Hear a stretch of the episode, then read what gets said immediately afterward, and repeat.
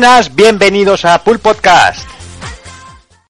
Muy buenas. ¿Cómo vamos? Bien, bueno, hoy vamos a hablar de un tema que a mí personalmente pues me fascina, que es Dreamcast, que seguramente es una de las consolas que más he disfrutado, porque estaba en una época en que no tenía hipoteca, tenía curro. Qué bonito. Estaba ya, estaba, bueno, eh, estaba, bueno, tenía a mi mujer, a mi mujer que estábamos en... No está acostumbrada. Sí, Sí, ya también está acostumbrada y además le gustan los videojuegos.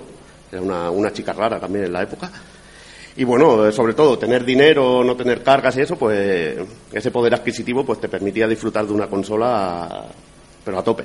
Y la Dreamcast la disfruté a tope y, y la jugué muchísimo. Incluso la pillé japonesa para, para disfrutar de, de los videojuegos porque siempre allí salían cositas que nunca llegaban aquí, como siempre. Muy bien. Al otro lado tenemos a Taco Kun, también de Pulpo Frito, compañero. Muy buenas, ¿qué tal? ¿Qué? ¿Cómo está con fuerzas? Buah, he hecho un poco pija, ¿no? Ya estamos hecho mierda se aquí. nota, se nota el cansancio, se nota el rato, pero bueno, siempre con ganas de charlar un poco. Quizá, aunque yo le tengo mucho cariño a Drinkas, no seré tan efusivo como Evil. Para mí fue- la compré muerta ya directamente. Estaba, estaba fría cuando me hice con ella. mundo. Pero sí, hay, hay mucho cariño, hay muchos juegos grandes y, y vamos a darles un, un pequeño repaso. Lo que se dice necrofilia, ¿no? Más o menos. Ah, sí, Necromantic. Y al lado también tenemos al amigo Feeling, que se, se apunta aquí a cascar con nosotros. Hola, buenas tardes, chicos. Digo la frase habitual. eh, Sí, hombre, claro. Está, Sí, está, dilo, dilo, feeling, dilo, dilo. Más grande que la puta. Hola, bien, bien. ¿Todo bien, Feeling? ¿Estás preparado aquí para rajar un poquito de Drinkas? Drinkas, Es que Naomi, Naomi os, está- os estaba viendo hablar y tal, y, y digo yo, joder, es que me pica el asunto. Yo he jugado un poquito a Drinkas y sobre todo también a las versiones consola de algunos de los juegos de Drinkas. Y digo yo, a ver si puedo aportar un poquito de grano de arena, a lo mejor un poco de risas o alguna cosa que surja. Claro que sí. Y por este lado, pues tenemos al señor Rafa Valencia, amigo, compañero y todas esas cosas de poker rejugando, que viene aquí, pues nada, también a cascar un ratillo con nosotros. Señor, hola a todos, hola amigos. Pues eh, un poco como he dicho en un proyecto con Mati, para mí un placer teneros por aquí, por, por Elche, por mi ciudad. Y encima, si es hablando de una consola de Sega, que sabéis que a mí me pica bastante, muchísimo mejor.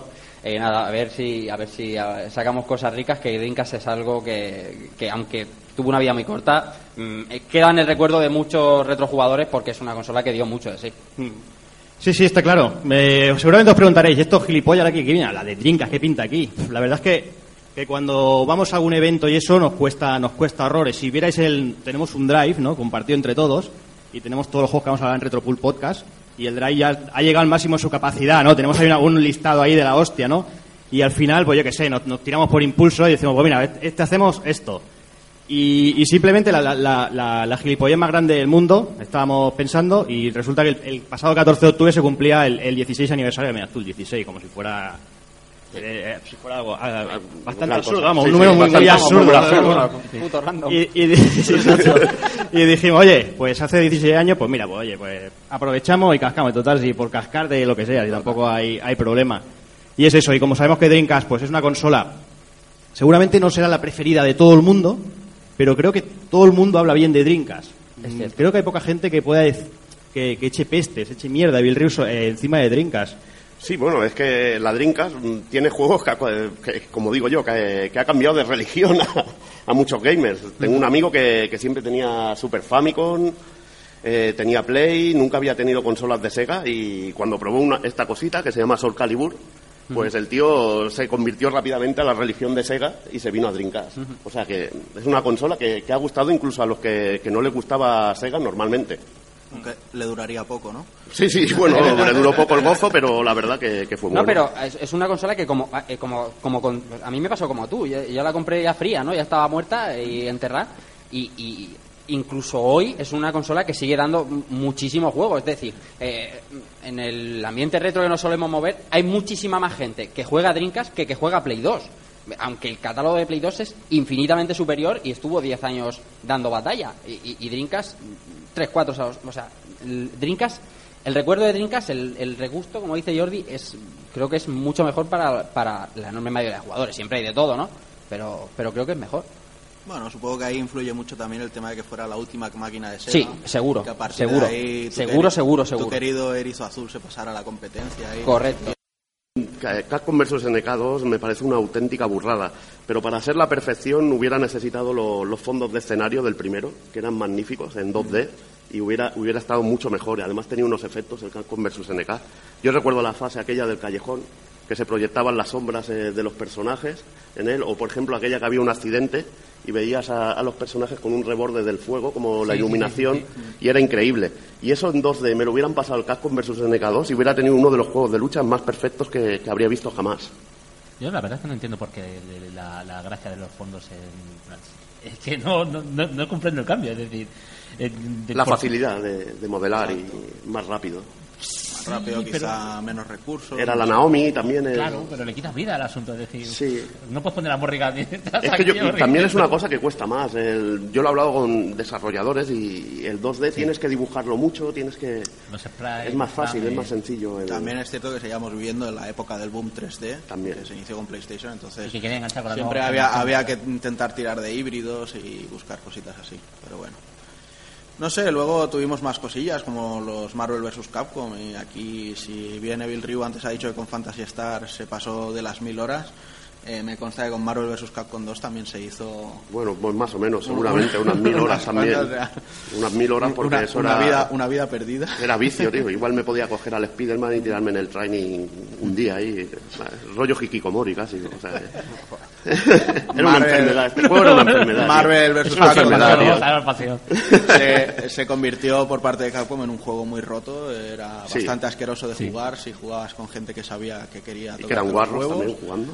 Eh, tenía muchos personajes para desbloquear, cosas muy interesantes, incluso tenía un personaje como Ruby Hart, que me parece que no le hemos visto por nada más. Sí, y que era un cactus, tío. o sea, Eh, bueno, Ruby, creo que querían hacer juegos para móvil basados en ella, pero hace unos meses cancelaron el, el desarrollo, así que creo que es un personaje que se queda en el olvido. Luego, bueno, tuvimos la saga de, bueno, el Street Fighter Alpha 3, por ejemplo, con, con ese increíble modo World Tour. Sí, y bueno, heredado ya de la versión de, de Play. La verdad que, que hacía el juego muy grande, porque era un modo rollo RPG en el que podíamos subir de nivel a nuestro personaje, nos enfrentábamos a retos muy guapos. La verdad que estaba muy, muy, muy, muy currado. Esta versión de Dreamcast tenía. Lo que tenía era un- la posibilidad de bajarte de internet unos retos con el, con el Dan, que era el, venía con el sobrenombre de Saikyu Ryu Dojo. Y era bueno el estilo de. el, el dojo más o menos de, de Dan y Vicky y te proponía descargarte unos retos y jugarlos. Retos, por ejemplo, sin Goki y Ciclao y que te ponía las pilas y cositas así. Este tipo Bueno, de cosas retos guapos. casco, Sí, torturarte el cerebro un poco y eso. Efectivamente. Luego, bueno, seguimos con Capcom, que parece que fue una de las compañías que más mimaron a, a la consola de Sega. Eh, seguimos con Street Fighter, hicieron un, un Street Strike. Bueno, tuvimos también un Wall Impact. de- Sí, además la única, Fighter 3. única conversión doméstica del Street Fighter 3 y, y el Second. Y la verdad que muy bien hecha. Las hizo, las, las desar- bueno, la conversión la hizo Rutubo Games. La verdad que es una gente muy buena haciendo conversiones de, de juegos de lucha en 2D. Y, y les quedó impecable. Además, a mí estos Street Fighter 3 me gustan más respecto al Fear Strike, sobre todo en los escenarios. Para mí la perfección también hubiera sido llevar los escenarios del Street Fighter 3 al Fear Strike, porque, no sé, los notaba con más mimo hechos y de mucha mejor calidad. Igualmente, también indispensable si te gusta el Street Fighter 3. Y luego, bueno, pues seguíamos con ellos, quizá para lo último más grande que hicieron para esta máquina, que fue el, el Yoyos Bizarre Adventures, aunque no tenía el, el modo superhistoria este que tenía en PlayStation. Pero bueno, el- la versión japonesa no estaba censurada y podías ver un escenario que era como un. Era, bueno, eh, era un avión que me acuerdo estaba en Play en, en la versión PAL y en la Japo, que bueno, un escenario normal. Pero bueno, en la versión japonesa de Dreamcast, en el escenario, pues te veías como era el, el manga en, en verdad. Pues tíos así, con la cabeza cortada, colgando del, del asiento y era súper animal, todo lleno de sangre. Y bueno, es la versión que no está censurada, la verdad, bastante interesante. Es muy difícil adaptar a un manga como Yo-Yo Bizarre. Y Sí. yo creo que consiguen un gran logro como mm, poniendo ya este pasito por adelante para decir, mira, estas IPs, incluso aunque el manga sea difícil, nosotros lo podemos adaptar en- de alguna manera, consiguiendo un juego de lucha que es muy diferente a cualquier otro que habíamos jugado previamente porque se controlaba de una manera un poco especial, por decirlo de alguna manera. Sí, sacabas como un espíritu protector y bueno, jugabas de dos maneras. La verdad que era muy espectacular con el zoom, la placa CPS3 era muy bestia para sprites y era un juego muy guapo. También era tenías que jugar mucho y, y profundizar en él, porque no era un juego del agrado de todo el mundo, los personajes eran muy japos. ¿eh? Sí, sí, sí. Era un juego muy del mercado japonés. Sí, sí. Y luego ya, pues bueno, pues dejando un poquito de lado a Capcom, tuvimos eh, quizá lo que para mí fue el, el gran despegar de, de Arc System Works, ¿no? Que después de un Guilty Gear que, que hacía ruido en PlayStation, pero que mucha gente no conocía, llegó este Guilty Gear X con un lado de cara bastante majo, con más personajes y demás. Y si no, realmente si no hubiera sido por, la porquería de mando que tenía Dreamcast, que o jugabas con arcade stick o, estabas un poco vendido, la verdad es que fue para mí- yo creo que yo le pegué más horas a este Guilty Gear X que, que a ningún otro juego de lucha quizá un, un KOF 99 pero para mí fue una, una grata sorpresa una revelación y, y uno de los motivos de, de compra instantánea de la máquina No, es que este juego era espectacular porque, bueno, sería como una transición entre lo que es la baja resolución y la alta resolución. Diríamos una media. Estaba 640 por 480 y se veía espectacular. No habías visto nada así en, en ningún juego de lucha, ni de Capcom ni de SNK. Y la verdad que aquí dio un paso adelante Art System y, y se consagró en lo que es una compañía buena a la hora de hacer juegos de, de lucha. Y luego ya, pues bueno, cerrando un poco el tema de los juegos de lucha, teníamos a- al tercero en cuestión, que era SNK, que estaba ya bastante moribunda en aquella época y nos dejaron algunas versiones con mejor o, o peor eh, suerte, como los King of Fighters 99, que tuvimos eh, tanto Dream Match como Evolution. Había por ahí escenarios 3D, volvemos al tema de por qué no respetar los 2D del original, etcétera, etcétera. Pero bueno, eh, a mí la verdad es que me salvó muchas monedas de 5 duros en el salón. Me ayudó mucho a practicar. Siguieron, por desgracia, con, con toda la saga que lanzó SNK Playmore, eh, 2000, 2001, 2002, etcétera, etcétera. Y luego, bueno, teníamos ahí dos joyitas aparte del catálogo, ¿no? Y quizá la, la respuesta de SNK a lo que es el, el Street Fighter Zero Strike, que fue el Mark of the Wolves. Aquí nuestro bueno, amigo- para, para mí yo creo que en este yo he gastado como dos o tres veranos enteros dándole... hiciste ahí mil horas, ¿no? Es un mil horas. No, bueno, en mil horas no voy a llegar seguramente. Nada, pero- porque no las tienes contadas, tío. pues no sé si quiero, la verdad. No, no las cuentes, no. No, no sé si podría enfrentarme a eso.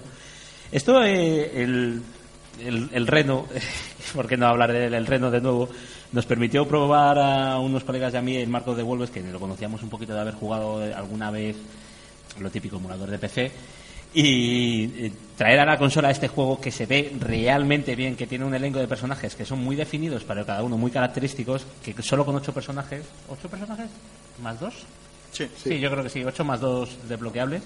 Se puede hacer un juego totalmente completo que recoja muchos de los estilos de lucha del 2D, alguno me dejaré probablemente, pero que, que es agradable para la persona que empieza porque no es muy difícil comprender las mecánicas, pero tiene una profundidad eh, increíble cuando ya empiezas a, bueno, como siempre pasa con la mayoría de juegos de lucha, que la, la profundidad está muy bien y bueno, eh, el, balanceo de los personajes, cada, cada personaje tiene sus cosillas, pero la mayoría de personajes están bien con, Compensado. Está bien compensado. bien compensado con contadas excepciones. ¿no? Sí, sí, sí. Claro, o sea, para, para mí el- la cosa está en eso, eran ocho personajes solo, pero bueno, eh, fue el, el riesgo este de hacer borrón y cuenta nueva, de reciclo Terry Bogard y, y meto sangre fresca, que bueno, volvemos a lo mismo, es lo que hizo eh, Capcom con Street Fighter 3, lo que pasa que mm, personalmente para mi gusto lo hizo con, con menos gracia, personajes como Oro, Necro, eh, incluso Q y cosas así, pues no, no me terminaban de convencer con respecto a lo que me ofrecía este, este Mark of the Wolves, con los hijos de King Capwan, con el, el discípulo de, de Andy, etcétera, etcétera. O sea, diseños muy muy personales. el- Los personajes ya solo cuando los coges ya ves que tienen mucha personalidad. eh, no ves a, yo qué sé, por compararlo con un negro, como un oro, como tú decías, es que, yo qué sé, o un tío indie que va, va sin mano frente a un ninjitsu chiquitajo simpaticote que se le cae la capa cada vez que salta. El, quizás es un poco ese toque anime, ese toque de que hay muchos frames de animación, los personajes se, se ven pues son muy poderosos, las ropas salen hacia atrás, esa mm, eh, fuerza que transmiten los impactos en el movimiento del juego es quizás lo que más, que más me llama. Estando también en el de Third Strike, pero no tan exagerado, esos efectos de luz eh, eh, dibujados son, vamos, increíbles. Sí, no era lo mismo tirar un, un Shinku Hadouken que hacer un, un Power Geyser ahí cargado. Y bueno, eh, esto nos cerraba un poquito. Bueno, perdón, eh, me he dejado un Last Blade 2, que era otra de estas joyitas que decíamos. Eh, SNK, moribunda, pero Sí, tan, mori- tan moribunda que una, una versión del Love Blade 2 salió con el sello de SNK y otra con el de SNK Playmore. O sea, es una locura la reedición. Una reedición. Ah, Sí, sí, sí. Claro, en el cambio de la compañía. Sí, y podías tener, puedes tener ese juego con el sello de SNK o en el de SNK Playmore. Bueno, eso ya sabemos luego a quién afecta, ¿no? a los coleccionistas, sí. la cotización. Sabemos a dónde va. Ah, es de Playmore, ah, no, eso es mierda. Playlist. Eso es mierda. Playmore es playlist. Vaya resto, vaya resto infernal tienes ahí.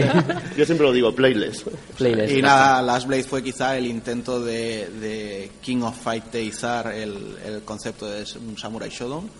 La verdad, muy acertado. por- al menos a mí me gustaba mucho, pero Yo creo que ya son- sabemos que lle- llegó en un mal momento y, y no tuvo la continuidad que, que el pobre se merecía. Debería. A mí me gustó por la elegancia quizás del juego, que huyendo un poco de la demasiada sangre como había en la primera entrega, eh, ponerlo un poco más elegante. Es un juego que pasó bastante inadvertido la gente que ya estaba ya más en Street Fighter o en... o en Muy guapo, o en muy otras guapo. pero yo para este también tengo un lugarcito especial en el corazón. Y vamos con la lucha 3D. Vamos con, con lo que sería lucha 3D pura. Creo que hay dos títulos que, que son lo- los mejores en Dreamcast. El primero de ellos, bueno, es facilísimo, es Soul Calibur. Es un, un auténtico juegazo. Es un juego que, que lo, lo veías y te quedabas flipado. Lo, com- lo comparabas con cualquier cosa de Play y veías un salto tecnológico abismal. Abismal. No había nada igual. No había nada igual y encima es un juego para mí perfecto. Es como se debe hacer un videojuego de verdad, no, la mierda ahora de sacarnos DLCs ni nada. Era un juego que lo tenía todo. Un juego que estabas jugando y sacabas un escenario nuevo, un personaje nuevo. Tenías un modo, un modo máster, bueno, un modo tipo RPG, en el que podías conseguir armas, habían retos, eh, te podías tirar horas, tenías incluso la intro que la podías editar tú, poner al personaje que quisieras eh, en cada momento y, y era, no sé, en conjunto un juego perfecto de lucha. Y, yo creo que se ganó el corazón de, de casi todo, bueno, de todos los, amantes de Sega, de Dreamcast, y es muy curioso que la compañía rival de 3D de Sega hiciera un juego así para una máquina de Sega. Para mí fue un momento de inflexión en la, en la vida de Dreamcast contar con un juego como Soul Calibur. Sí, sobre todo el- el precedente que saca en la saga y en la base de fans hardcore, que siempre han sido fans hardcore de Soul Calibur hasta, bueno, hasta el 3, que, que después del 3 ya sabemos lo que ha venido. El otro juego, eh, creo que también un prodigio técnico en lo que es Dreamcast, es The Azora Light 2, que bebe muchísimo de, de Virtua Fighter. Tiene su mecánica del contraataque, tiene tías buenas. Eso siempre le mola a todo el Aquí mundo. no, no había machismo. Sí, no, bueno, es que su, de- su creador, Estaba- era, su estaba creador era bastante machista. Era jugador de póker, machista, ya sabes, tío. Es un personaje, tu amigo el Cara Crater, como lo llama. y la verdad que creó un juego que técnicamente impresionante y que también violaba, violaba toda la, la competencia. Él, él mismo lo dice, al único que le hablaba con respeto era quien copiaba, era a Virtua Fighter. Pero la verdad, lo de los escenarios cayendo, lo de poder caer de un escenario a otro, eh, en distintos niveles y todo ese tipo de cosas no lo habíamos visto. De que el siempre, casi siempre veíamos un juego en 3D que el escenario o te caías o era infinito. Sí. Y en este caso los escenarios contaban. eh, Tú podías tirarlo por un precipicio, aparecer en otro sitio, tirarlo por una vidriera y, y bajar a otro escenario y luchar. Y era espectacular. Y luego moverlo a 60 frames eh, con el nivel de, de modelados que tiene. Lo ves con el cable VGA. Es un juego espectacular. Yo creo que Dead or Alive ahí lo que introdujo fue el concepto de dinamismo. Sí. Velocidad, quizás. Sí, velocidad sobre todo. Velocidad, el- un sistema de combate simple, también era profundo por dominar el contraataque y el timing de los golpes. Y la verdad que es un juego muy bueno. Y en Dreamcast de lo mejorcito. Luego ya hablaríamos del primer juego que salió de lucha en, en Dreamcast en 3D, que era Virtua Fighter 3 Team Battle. En este caso es una putada porque no lo programó Sega por sí mismo. eh, delegó en una compañía que se llama Genki, y la verdad que no es una buena conversión, sobre todo la versión japonesa. Lo bueno de esa versión japonesa es que te llevaba el disco aquel Project Berkeley, que era la el primer vistazo que hicimos, que vimos del proyecto, del proyecto que sería después Senmu. Y la verdad que tuvo muchos fallos, sobre todo la versión japonesa, las sombras estaban mal. Ya era un juego roto en sí. que Era el de las escaleras, aquel que se quedaban Sí. medio pillados y... Sí, bueno, y las sombras se veían mal y todo. Y bueno, ya era un juego que tampoco de Sega, que fue un paso atrás. lo- mm, había mucho fanatismo con Virtua Fighter, sobre todo por el 2. Y en este caso, al poner los relieves, que luchabas igual en un tejado, el juego lo rompías, porque desde abajo tú pegabas y el de arriba no podía darte. Y ahí la cagaron. Luego rectificaron con Virtua Fighter 4, que volvieron a lo que es el escenario plano, para que no hubiera relieve porque eso rompía el juego. Y aparte no fue una buena conversión. Eso sí, eh, varios, varios de los problemas técnicos se solucionaron en lo que es la versión PAL. Luego también sacó Sega Fighting Viper 2, que era una segunda parte, un juego muy bizarro de, de lucha 3D, de personajes con armadura y esto. Estaba muy bien, pero bueno, te- para un público bastante ya Select- hardcore. selecto. Es bastante selecto. Bueno, luego estaba por ahí también el Project Justice de Capcom, pero bueno, como si alguno nos escucháis, eh, hicimos hace poco un programa dedicado a él, como vamos fatal de tiempo y tenemos mucha lista, pues si os apetece escuchar un poquito, os invito a que, a que lo escuchéis directamente y, y no hagamos aquí un- una cosita corta con él. Luego tenemos también cositas como Star Gladiator, Nightmare of Beerstein, la verdad, una segunda parte de Star Gladiator. A mí personalmente me gusta más el, el primero de Play. No, no le vi tanta alma a este juego. Y luego dos juegos que a mí me encantaron, que fueron Power Stone y Power Stone 2. Se creó en un principio en un pro- como un proyecto de, de hacer un anime un- y un videojuego con personajes tipo anime, que no le salió bien del todo. Y bueno, pero la verdad que, que es un juego, sobre todo, el primer Power Stone intentaba imitar un, una lucha, un tipo de lucha uno contra uno en escenarios muy dinámicos, en que podíamos usar todo como arma. A mí me recordaba algunos escenarios como una pelea de Jackie Chan, en que le tirabas sillas, te colgabas por las farolas y caías en, patadas. Bueno, luego tenía el rollo de que había que coger tres diamantes para transformarte y te ponías súper ciclado y te cargabas al otro. Personajes ultra anime, un, un- un personaje chino que, que lo, se transformaba en super guerrero y te tiraba una bola y una bola yankee. Sí. Todo ese, ese tipo de cosas molaban mucho. Y el Power Stone 2 ya se tomó más como un super como un, un Smash Bros. Sí, uno- Un juego party, increíble, sobre todo echarte unos vicios dos contra dos, jugar a cuatro player y echar un dos contra dos en equipo, era increíble. La verdad, muy buen juego, los escenarios muy pensados para el multi, porque igual caías en unos submarinos y podías tirar misiles al otro, putear los vivos, y, y escenarios muy dinámicos que cambiaban de forma, y estaba muy bien. Y después, bueno, también de la propia Capcom, Spawn y Heavy Metal Geomatrix, más juegos también estilo así multi, de lucha, pero que bueno, tampoco me eran muy, muy reseñables. Estaban bien, pero de- también de, de Taito, eh, Force 2012, que, que lo petaba mucho en Japón. Peleas de, de personajes estilo Goku, había dos juegos en Play, Siki Force y Siki Force 2. La verdad que a los japos le volvía loco y bueno, también lo dicho, muy japo, muy japo. De ellos para ellos. Luego pasaríamos un poco a lo que es arcade, con un título que de estos también para enmarcar de Drinkas, que es The House of the Dead 2, juego de pistola, increíble. Es, es un juego re- memorable. Es, decir, Es que es memorable, tío. Ese Claro. juego de serie B en sí, pero brutal. y tío. además es- el salto entre uno y el 2 es muy notable. Sí, muy notable, muy notable. Pero bueno, pasamos de la placa a lo que era Model 1, bueno, Model 1, no, perdón, Model 2, y, y pasamos a lo que es una Naomi, muchos más efectos. eh. Hay que decir una cosa, que por ejemplo en la máquina había unas fases que tú ibas en- a oscuras y podías ver el efecto de la linterna, cómo se proyectaba sobre los personajes, pero esto lo quitaron en la versión doméstica, simplemente porque también llevas la, la pistola, funcionaba de otra manera, te, te- te captaba la, la señal de, de disparo de otra manera, y no lo podías hacer de que captaba solo el momento del impacto, no estaba todo el rato capturando como en, como en Play 2 salió la del Time Crisis, que tenía sus sensores. Y la verdad que es un juego increíble, es eh, un juego de, de tiros de Sega, eh, espectacular, como ya tenía la saga Virtua Cop, el propio House of the 1, y en este caso, sobre todo a nivel gráfico, era, te impactaba y luego decir, hostia, tengo esto en casa y, es brutal. Al igual que Zombie Revenge, es un juego que a ti te mola mucho, ¿no? Sí, yo la verdad con Zombie Revenge además lo tenía en arcade. Lo que pasa que yo me, me- me daba la impresión del arcade al que iba a jugar era una máquina como una Dreamcast adaptada, una placa adaptada, que le iban cambiando de vez en cuando el juego porque no tenía logotipos ni tampoco vinilos ni nada por el estilo. Pero con el Zombie Revenge la verdad es que jugarlo en arcade era un asunto complicado porque mira que el juego es jodido de cojones y llegar hasta el final tenía, tenía mucha tela coger, trasladar el motor de, de House of the Dead a, una, a un, Un beaten beaten up, up, sí. a un beaten up con unos personajes bastante estrambóticos, que el Sí. primer malo tiene un palo gigante que le puedes sacar del pecho. Sí, sí, pero tenía ideas increíbles, tío. Tenía ideas increíbles. Y luego el verdad. Busukima, creo que se llamaba, Sí, el personaje, tío. Es que era un, como un, era Bruce Lee, pero con afro, tío. Brutal, tío. Y tiene una cicatriz muy significativa. En vez de la cara iba, va, va vestido de yakuza. Tope de Yakuza, sí, sí, increíble. Y, y el juego era una auténtica bizarrada. A mí me da la impresión de que es un típico proyecto de que se sientan un día y dice, oye, tengo una, extrava- una idea de puta madre, pero es mazo extravagante. Mira, sácala, así total. que no- que- Lo que era no una locura, y lo que era una locura y un reto, porque el cabrón de juego te venía con tres créditos y te tenías que acabar el juego con tres créditos y la verdad que lo disfrutabas. Y, eh, y lo no, tenías y que no perdonaba, rejugar, ¿eh? No perdonaba. No, perdonaba nada. Eso es algo que se vio mucho en, en la época de Dreamcast, ¿no? Quizá la consola fue carne de New Park, ¿no? Veíamos muchos de los juegos, los veíamos en, en todos los New Parks y estaba el rollo ese de, bueno, eh, juegas con créditos, son juegos quizá más bien cortos, no te voy a hacer un, título muy extenso, pero eh, pasártelo va- vas a sudar, o sea, vas a necesitar hacer un rollo muy vieja escuela. Y bueno, pasamos de Zombie Revenge a otro juego del mismo, del mismo tipo, Dynamite DK2, que sería la jungla harta de la segunda parte.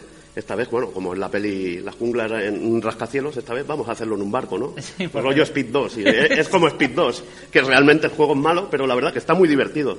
A mí me falta un poco la variedad de movimientos que tenía el primer Dynamite DK, que era muy técnico el juego. Y este segundo no lo tiene, pero gráficamente es muy espectacular y muy Pues resultón. yo me acuerdo de los Quick Time Events, eh, de, de correr por el pasillo y, y esquiva, y función de si esquivas o no esquivas cambia la dinámica porque apareces en una pantalla o en otro. En este, de este juego hay una versión china para Tommy's Wave que es una bizarrada bestial. Sí, sí, que salen tíos con armaduras cangrejo. Es algo exagerado, tío, de, de locura, tío. Algo exagerado. Es un puff en toda regla, Sí, ¿no? sí.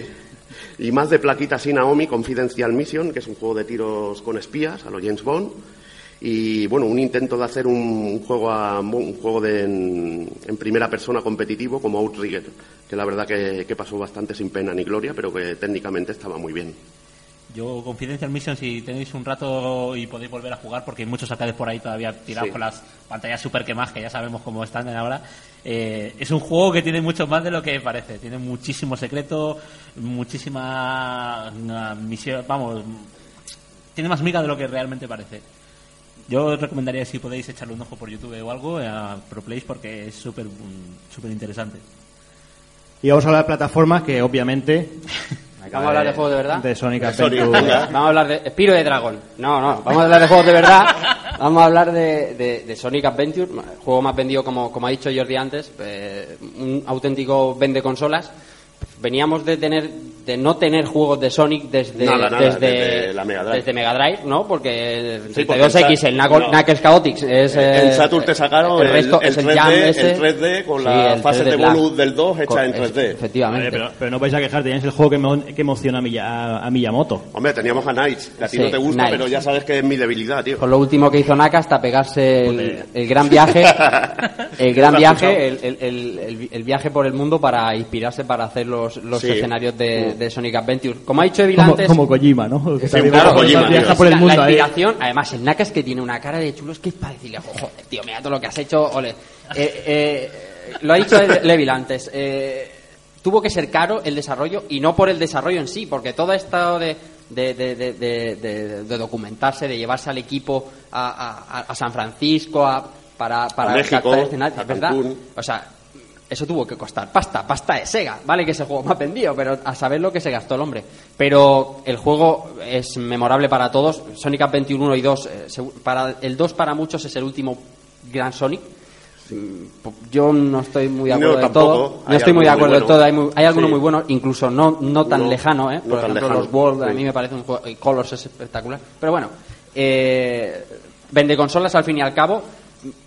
Dreamcast no tenía demasiadas plataformas y, y todo el mundo hablaba. eh, Mario 64 es el- la referencia absoluta, ¿no? En el, en el Pero aquí podíamos volver a sacar pecho y volver a decirle. plataformeo en 3D. Te violo en gráficos, tío, como podías decir en Mega Drive, tío. Lo que pasa es que eran jue- eran juegos tan, tan distintos, eran juegos que de Sí, verdad sí, había sí, velocidad, además lo hablábamos esta Sí. mañana, sí que había velocidad en Sonic Adventure, no era tan... Pero era menos plataformero. que Era el antiguo, mucho menos plataformero, mucho menos. pero es... es Lo que, era, lo que era también la esencia Sega, espectáculo Sí. puro. Se te queda grabado en la memoria Sí, la escena sí, de porque la todo horca, lo la scriptado, todo de aquello de, de- de- de- Sí. de la ballena y todo eso, que luego ha salido en Generations y sigue molando, ¿no? Era, era scriptado, pero mm, lo, lo molaba El camión, todo. tío, Lo mola camión. todo.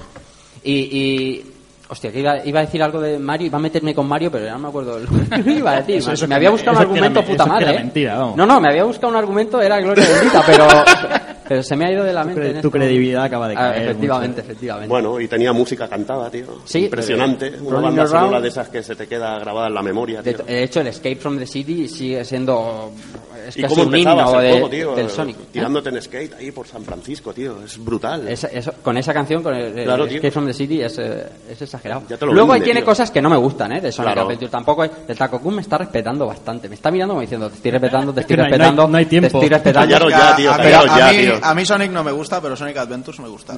El 2 tiene cosas que me chirrían un De poco. vez en cuando tienes criterio, tío. y aprovecharon ahí el tirón y metieron ahí a, sa- a saco, pero es un juego que, que introduce una historia, son los Sonic, la historia de Sonic era como la de Mario. era como la de Mario, pero el Sonic Adventures 1 y 2, el 2 sobre todo, ya la historia se vuelve súper rocambolesca, llega Shadow, llega los super guerreros del Spy a, a saco ya a muerte, los dos convertidos, Algún día tendremos que profundizar sobre el juego, sobre los minijuegos Mol- de pesca. molaría mucho, molaría mucho que o, o vosotros o nosotros nos dedicáramos a hacer los dos Sonic Adventures un programa en serio, Sí, o sea, porque verdad, tendríamos mucho en que el hablar, que tendríamos mucho haya una hablar. mordaza buena para ponerle a Taco Kun porque si no no nos va a dejar, Sí. No nos va a dejar. Me remito al programa de Sonic 2, Una- pues, unas vuestro- birras y que- eso es, le dan unas, unas birras y Me cojo el día de fiesta. Ahí está. Y bueno, pasamos, pasamos a género de conducción, ¿no? Si comentábamos que Sega tiene sus géneros en, los- en las recreativas, el de conducción es a- ama, ama y señora, ¿no? De, de- de ese género. De ese O sea, género, vaya. o sea, una recreativa como la de Ferrari 355 Challenge, o sea, la hablábamos antes, creo que con, con feeling, era increíble. Yo creo que era la Increíble. señora de los, de los salones. O sea, todo Que el mundo tienen se metía brague, dentro- tío. Que tienen brague, Digo, tío. todo el mundo se metía dentro sin saber a lo que iba. Decían, esto será un jueguecito así una polla. Es que, era, es que era increíble la parte de lo que dice Evil, las tres pantallas. A mí lo que El- molaba el ver... embrague, que si no pisabas rascaba la marcha, no entraba las marchas, que pegabas un frenazo y te pegas unos retos de puta madre, un sim- simulador muy bueno, en la recreativa era impresionante. Y lo que molaba ver a los machorros. Me quito todas las ayudas. Sí, sí. Y en la primera curva, estampado ahí, tío. sí, sí, de esos hay muchos. Otra recreativa del momento, Crazy Taxi 1 y 2, lo hemos comentado también al inicio. Espectacular, sea, espectacular. Es lo que hablábamos, ¿no? Dreamcast era la posibilidad, ahora sí, esta vez sí, de tener una recreativa en, en tu casa. O sea, era lo que podías jugar en un salón recreativo en ese momento, llevártelo a casa y disfrutarlo como un loco. Y Crazy Taxi, en aquel momento, yo creo que lo jugaba todo el mundo, ¿no? O sea, Sí, hoy en día lo, el- lo- lo repetimos mil veces, ¿no? Está todo mucho más generalizado. la- los videojuegos, entre comillas, ya no son tan de nicho, ¿no? Pero en aquel momento, hostia, yo creo que casi todo el mundo que iba al cine o a los grandes almacenes, lo que sea, si había un tipo New Park, aquí no sé cómo los salones recreativos todo así en plan grande, no sé si... aquí franquicias de los Luna Park aquí. Bueno, los Que Luna este, Park no, estos. Que este no es de Elche, que es de Valencia. Vete a tomar por saco, bicicleta. y, y, y eso, ¿no? O sea, veías a gente jugando a, esto, a estos juegos porque realmente eran muy divertidos, ¿no? Era en aquello echar una moneda de 100 pelas y echarte una partida súper rápida, porque además era súper directo, era súper rápido, ibas Sí. por faena y, y te lo pasaba, vamos, de locura. Además, yo, Nadie lo sabe. música, ¿Quién tío. hizo grande? ¿Offspring hizo grande a, a- a Crazy Taxis o Crazy Taxis hizo...? No, no, no, Porque a mí fue- me tocó... Nos dejaremos ahí la ¿eh? duda. Sí, sí, bueno, sí. igualmente las versiones de consola también brutales, porque te traían minijuegos que eran la puta hostia. Y encima te traía un modo genial que podías recorrerte, tenías una hora para recorrerte toda la ciudad haciendo, y era increíble, que tenía, bueno, que era una especie de circuito y genialísimo, genialísimo. Y otro juego de conducción, este, vamos, si habéis jugado a Crazy Taxi, a Sega Rally 2. Pero vamos, este, este, Ya veo que yo, yo, me voy al, al recreativo, no me Ya, voy a, a la recreativo, versión Dreamcast. Aquí hay Dreamcast uno aún en Elche, un Sega Me ocasionó 2. un trauma, Yo tío. es que en el, el mueble grande de, de Sega Rally 2 Ese, ese, ese. es impresionante, con tu freno de mano, tus locuras ahí. Es, el Era un juego que brutal. debías además jugarlo con marchas manuales, Sí, sí, tío, para totalmente, disfrutarlo. claro, hombre. Y la versión de Dreamcast, fue un bajón total, tío. Fue un bajón total porque se programó con el Windows 98, las herramientas de Windows 98. No lo hizo AM2, AM3, que, pues, que si lo hubiera hecho una de esas hubiéramos tenido una auténtica bestia. Y cuando pillé el juego y esas ralentizadas, una amargura que te cagas. Al, al, al poco del, al cabo del poco tiempo salieron unos trucos para quitar, en la versión japonesa ya en la, en la PAL ya venía de serie, unos trucos para poder quitar al público, a los árboles que había al lado, detalles aligerar, ahí. digo, aligerar ahí esto, saco. herencias de la Master Race, digo, ves, esto de Windows es una puta mierda, porque esto me hace quitar cosas para que el juego funcione bien. Y el juego funcionó a 30 frames, ya tenía la jugabilidad de la máquina, iba a 30 frames, no iba a 60. Pero bueno, ya se podía jugar y la verdad, un juego muy disfrutable en ese aspecto, pero muy bajón porque Sega, si lo hubiera hecho un equipo de Sega bueno, hubiera sido un juegazo, pero de aquellos para recordar. Como el Sega 1, el Sega Rally el primero, lo fue para Saturn, que fue una auténtica bestia, que podía competir con el Ridge Racer de, de Play. Y otra cosita, Daytona USA 2001. También un poco de bajón, técnicamente mejor que, la, que el arcade de Model 2, pero también lo hizo Genki, perdón, y aquí había un problema, que eran las colisiones, que no eran igual que, que las recreativas. Pero bueno, el juego estaba muy bien, incluía un montón de circuitos y no es un juego para nada malo. Pero si hubiera tenido las colisiones del arcade, sería un clasicazo, tío. Y otro que también venía, por directo de los salones, Eighteen Weller. Eighteen Wheeler. Ese también Juego de camioneros. De tío. camioneros ahí, Sí. locos ahí, también Una estaba muy Naomi. bien. Hubo muchos que se quedaron por el camino, no llegó el de ambulancia, Sí. el Jambo Safari tampoco. Bueno, llegó en Wii, pero mejor no lo pilléis. Mejor no. Y otras cositas, no sé, Metropolis Street Racer, que también, yo creo que, que un buen juego. Sí, muy bueno. Además dio, dio paso a los Project- Gotham. Gotham. Además eh, trajo el concepto de, de hacer una ciudad real, meterlo allí. También era muy espectacular, lo presentaban también en, en muchos vídeos con aquello de los que veías por primera vez los discos de los frenos calentándose, que eso eran detalles muy fuckers, tío. sí, sí, está muy claro. fuckers, tío. Y para cerrar, un- uno- una saga que para mí me tiene robado el corazón. Buah. Ese, cora- ese corazón de, de- El Street Fighter de, de los gita- coches, ese- tío. de El Street gitano, Fighter, vamos, porque eso es de gitano a tope. Eh, Sutoku Battle, no sé si conoceréis también quizás por Tokyo Highway Battle o Tokyo Sí. Stream Racer, depende del ese. O sea, las carreteras de Tokio de noche, nocturnas, tú con tu coche todo tuneado y haciendo de luces a la peña para picarte, ¡uey! y empezar a los piques ahí en, en plan Street Fighter a bajar energía. Sí, a bajar energía Era, brutal, era brutal. Brutal, pero tú hazle las largas a alguien ahora, tío. Sí, Aquí aquí- está aquí- el Toreto, el Toreto y el otro, ¿sabes? El Toreto y el Paul Walker, ¿sabes? Ahí haciendo de las luces. ¡Cabrones! Poniendo Eurobeat, El haciendo juego-. Exactamente. hasta luego. El juego tiene una música espectacular y la verdad que técnicamente estaba muy bien. Muy Estaba divertido. La verdad es que era muy divertido. Muy divertidísimo. No, no era arcade puro y duro. y cantidad de modelos de coches para pillar. Efectos, de- sobre todo de este juego, era muy destacable los efectos de luces sobre el coche. Muy guapo, muy guapo. Muy cachondo. Y pasamos, cambiamos a por. RPGs. Venga, pues vamos allá. La verdad es que dentro del género Dreamcast no tuvo mucha representación, pero sí tuvo mucha variedad. ¿vale? Podíamos ver cositas como la saga de Sakura Taisen, los Hundred Swords. Teníamos uh, Evolution 1 y 2, que venían a ser unos juegos en plan ping pong como los, el primer Wild Arms.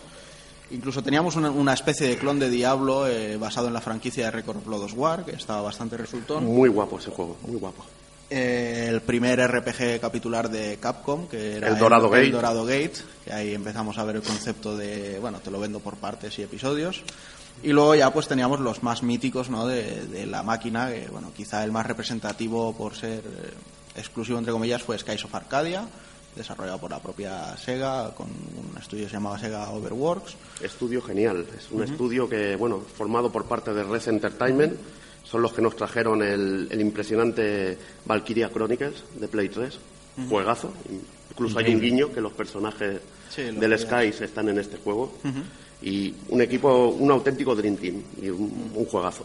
Era un juego bastante particular, tenía el rollete de que la historia iba en plan más piratas, así, bueno, más...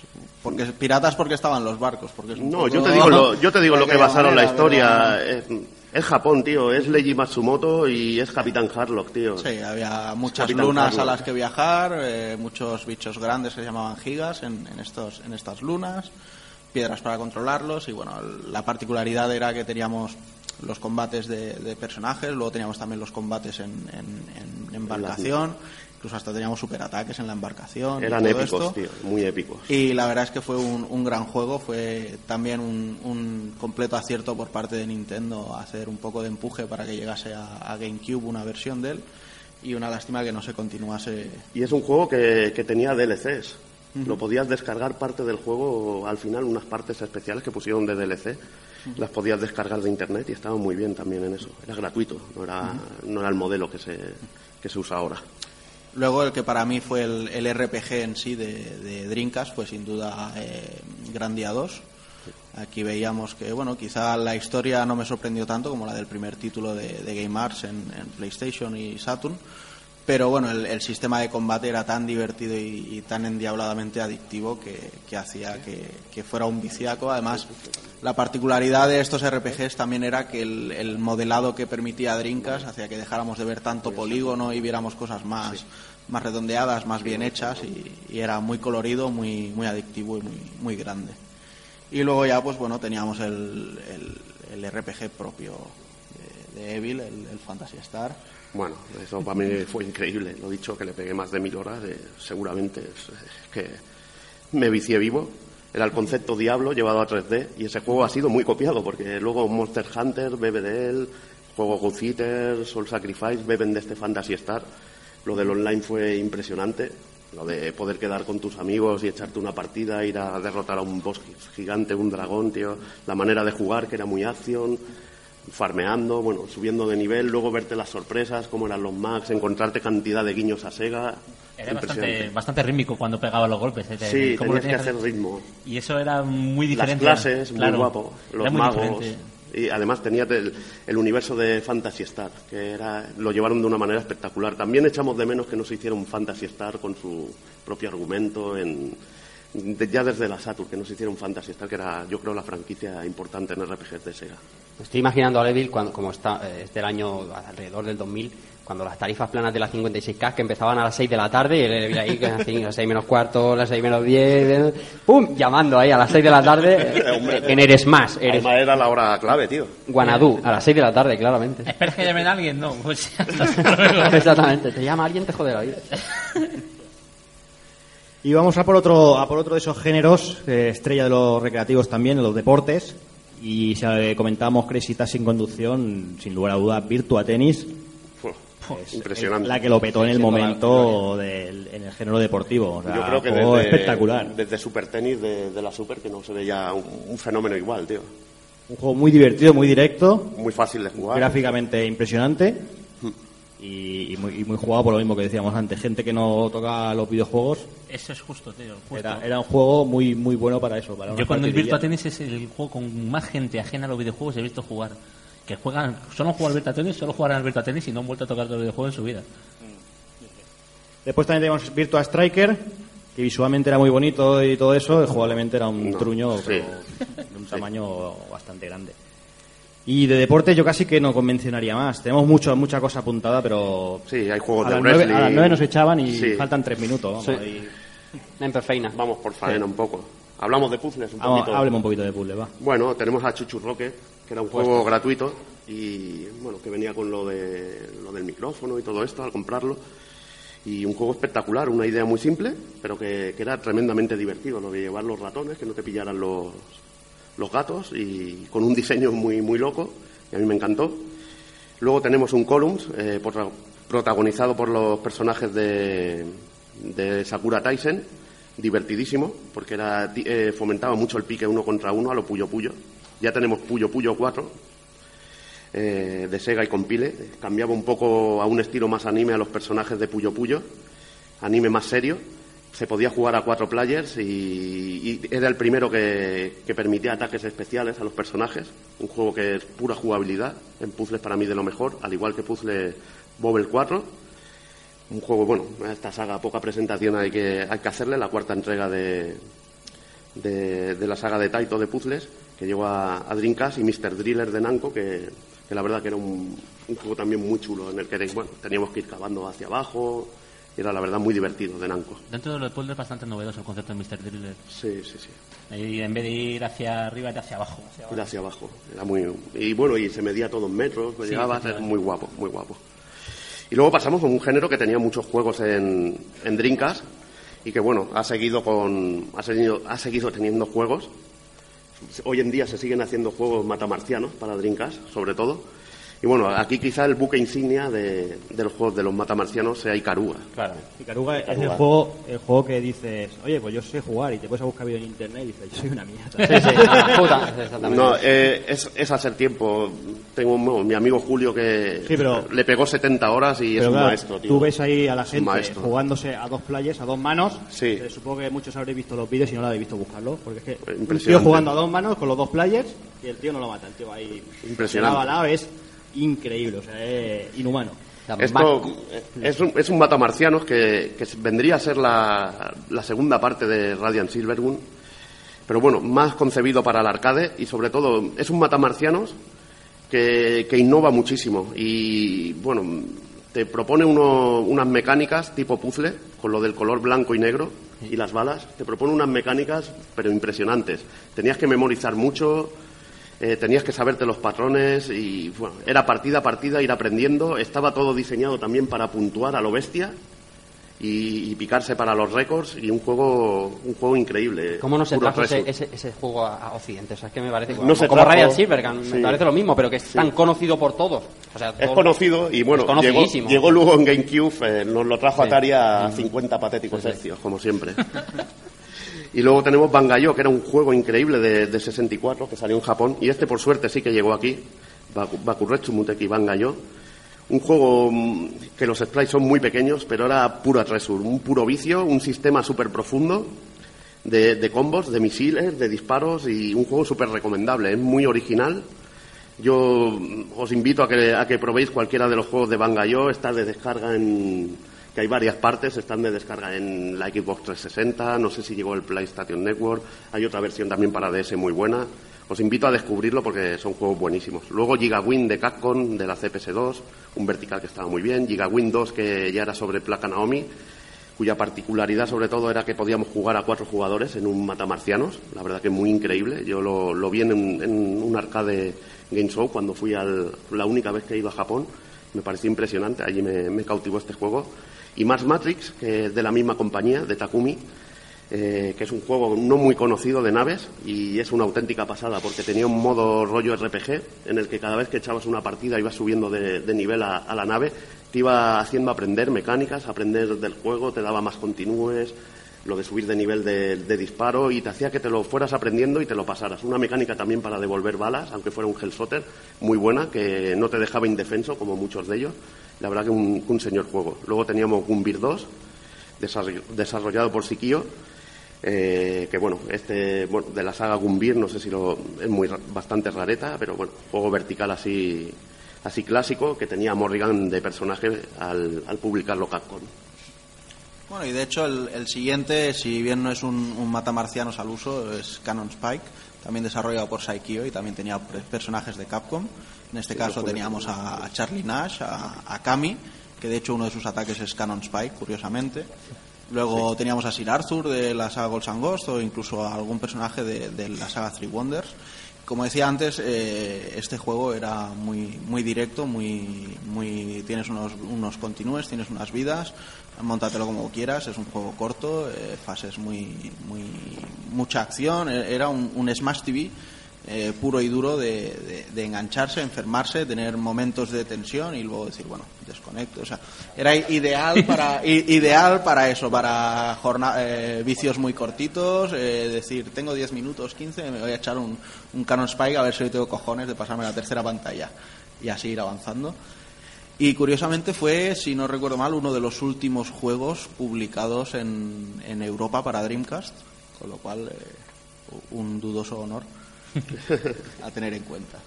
De la misma compañía nos llegaría Zero Gunner 2 sobre la placa Naomi, juego muy guapo. Y sobre todo destacar este, Border Down, de G Revolution, que también participó en el desarrollo de, de Ikaruga. Es un juego espectacular de naves, eh, horizontal, de scroll horizontal, eh, pedazo de juego que tenía unos conceptos súper rompedores, música de, de un compositor de Zuntata, de Taito. Tenía sabor Taito total este Matamarcianos y yo lo recomiendo muchísimo. Muy espectacular a nivel gráfico y proponía unas cosas muy interesantes como lo de varios niveles de dificultad con varias rutas que si te mataban te bajaban a lo que es otra frontera, lo que es border te bajaban a otra frontera en la que en la que jugabas otra fase que era totalmente distinta y bajaba desde la más chunga hasta la más fácil. La última de abajo era la, la más sencillita, un concepto la verdad muy innovador. Luego de la misma compañía teníamos un Death Defeat que apareció en Play 3 también y 360 en físico y todo. Trigger Gear Celica que también esté aparecido en, en descargable en 360 y Carus de Milestone y muchísimos juegos de naves que han ido saliendo. Y bueno, ya pasamos al Survival Horror. eh, ¿Y aquí qué, qué juego destaca, tío? Está claro, ya lo hemos comentado, ¿no? Code Verónica, Resident Evil. Eh, era juego de moda en la época y tenía que aparecer. El, el- Bueno, el tenía juego que aparecer- que te pegas toda la partida buscando un ordenador para poner Verónica como código. Sí, tío. No, yo tuve- es que en este aspecto tuve, un- tuve una anécdota brutal, tío. Estuve en casa del Carlitos, tío, en la parte final del juego. Que antes no ibas a YouTube a ver los juegos, antes estabas en casa los colegas haciendo ahí de bolleo, ¿no? Estaba con él echando una partida y bueno, ahí él jugando al Code Verónica, llegó el momento del ordenador, Code, dos puntos. El cabrón dice, hostia, ¿dónde me pone...? Y la cuenta atrás, ¿no? Sí, sí. Digo, hostia, ¿dónde me pone esto, tío? Que no me han dado información en ningún lado. Y yo, yo así, No veas tú la mordiéndome ahí todo, le La cogía la, película. caja, digo, tío, La película. cacho cabrón, ¡Code Verónica, tío! Y al final, pues mira, lo puso el chaval y ya. Me han muerto, ¿no? Sí, no, no, se pasó el juego de esa noche y lo disfrutamos, hombre, disfrutamos, tío. Y bueno, tenemos las versiones de Resident Evil 1, eh, perdón, Resident Evil 2 y 3. Tenemos Sí. el Din- Dino Crisis. Teníamos Blue Stinger, que es uno de los primeros juegos que apareció de, en Dreamcast. Eh, la versión japonesa para mí es mejor, cambiaron cámaras y esto es la versión PAL y prefiero la japonesa, pero bueno, era bastante sencillito. Y el Bleed, que es un juego súper original, que te propone estar en un parque de atracciones y donde mueres por, por infarto, tío.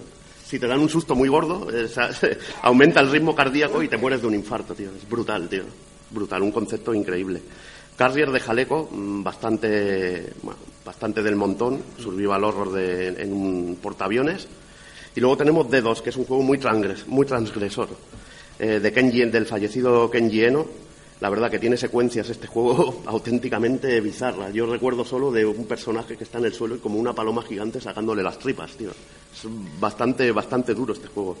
Pero que tiene un argumento muy, muy interesante y mucha, bueno, se basa en muchas co- cosas interesantes como la cosa, que eso siempre mola. Y luego pasaríamos a juegos musicales, que tenemos los geniales Space Channel 1 y 2, que bueno, adictivos, muy adictivos. Ese- Que viene a ser un Simón de toda la vida. Si Sí, no, lo, si no lo decimos Pero, tío, pero Le- tiene- Left, right, left, right, chu, chu, chu. Sí, sí, y tiene a Space Michael, tío, ¿qué más puedes pedir, tío? Es brutal. Luego Samba de Amigo, que dicen las malas lenguas, que también se vio a Miyamoto muy emocionado jugando con las maracas, tío. Sí, ya, de, de- de aquellos polvos estos locos, ¿no? Este juego, este juego cuando, cuando es el típico que cuando vas a, a Japón, lo puedes hacer en una recreativa y tú dices, estoy haciendo el gilipollas. O sea, estás ahí haciendo, jugando ahí, el, Sí, sí. ¿cómo se llama? El Samba du Janeiro. Y luego llega ¿no? Ahí, una- y tú eh, estás ahí haciendo gilipollas y, y ves que la gente ni te mira. Y dices, hostia, que los japos son, son de otra manera. Tú puedes estar haciendo el subnormal en gallumbos ahí en medio y no te va a decir nadie nada. O sea, puedes hacer todo el ridículo que quieras. ¿no? Es que se la suda. Y luego teníamos Red, un juego de, de- firmado por Mizoguchi, Tetsuya Mizoguchi, y la verdad que un, señor juegazo. Eh, juego musical que propone también una mecánica lo Panzer Dragon, así, que era muy de Sega, y que fue muy rompedor. A mí es un juego de los más originales y, de que más me gusta de Dreamcast. Eh, también salió en 360 en una versión HD y recom- muy recomendable. Luego iríamos a simulación y un poco así de robots. Tenemos Virtual On Oratorio Tangram, que tuvo una puntuación perfecta en Famitsu. Eh, para mí es un juego espectacular. eso antes era un mérito. Ahora ya. Ahora ya nada. ahora Nintendox, y Bueno, yo soy muy fanático. Aquí también hablo un poco como fanboy. Me pillé incluso el mando este, tío, el Twin Stick para jugar a este juego. Y es que es muy inmersivo. La verdad que es un puto vicio y está muy bien hecho. Luego tenemos Aerodan la saga Aerodancing, de simulador de aviones, un juego de Front Software, también así simulador de, de robots, pero más, más arcade, frame, frame grade. Lo han intentado siempre From Software, ¿eh? Sí, Ya pero no bueno, la verdad que estaba muy bien, pero no, no le salió. Hasta que no ha llegado Dark Souls no, no han tenido el reconocimiento que merecían esta gente. Demon, Demon Soul. No, bueno, Dark Souls, Demon Souls eh, también. Pero bueno, ¿dónde se conocía el Dark Souls? No me, no me intentes aquí tocar los huevillos, tío. y luego tenemos Air Force Delta, que era como de Konami, que era un Ace Combat, la verdad bastante original.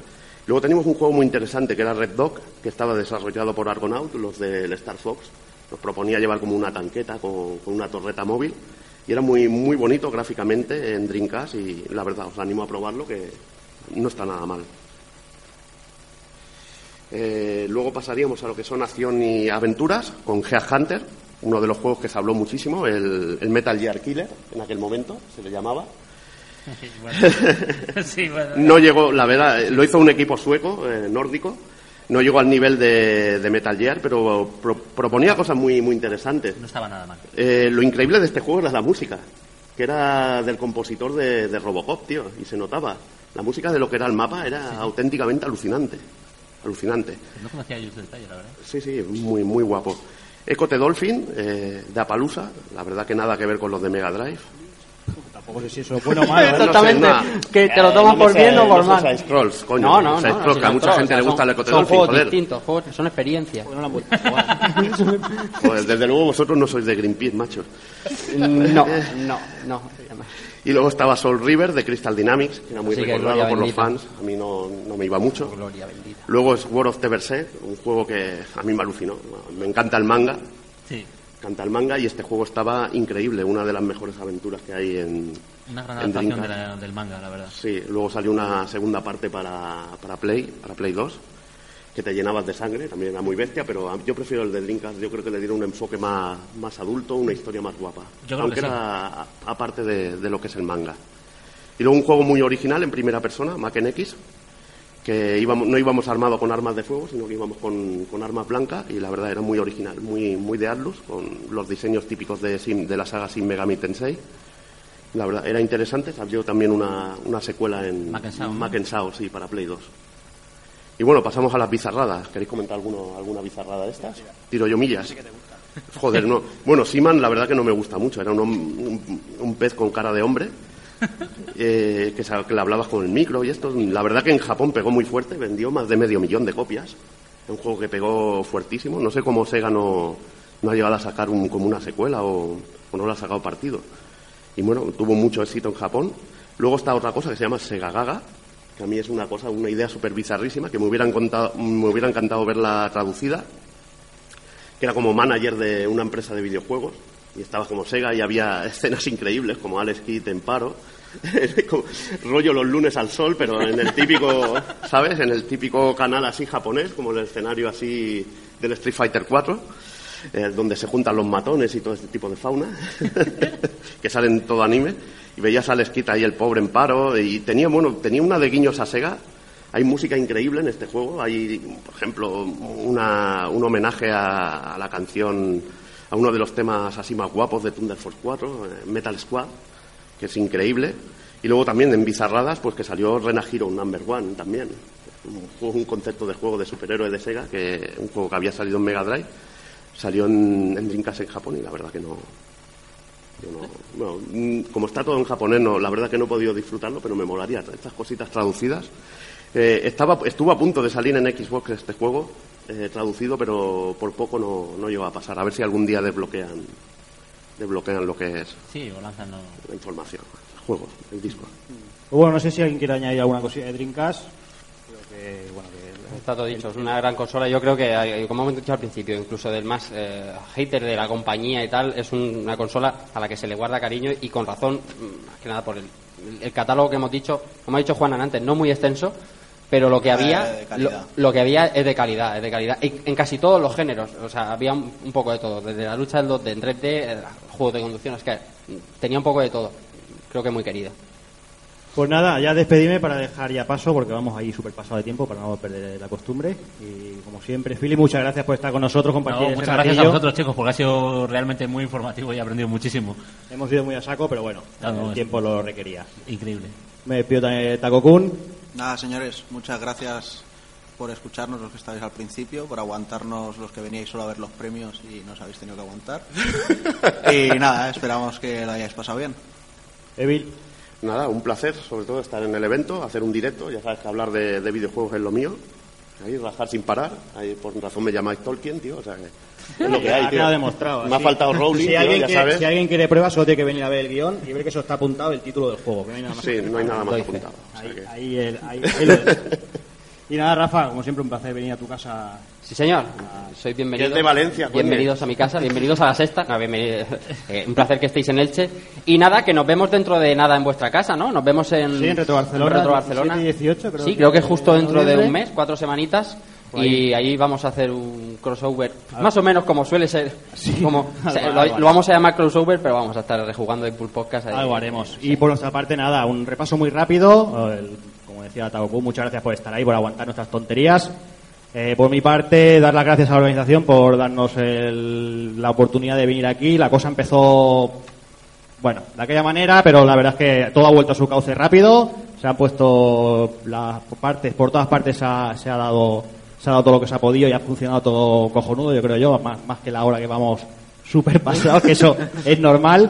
Yo pues os doy las gracias y, y espero pues el año que viene volver a estar aquí. Así que como siempre, señoras y señores, niños y niñas, portaros bien, ser buenos y un saludo a todos.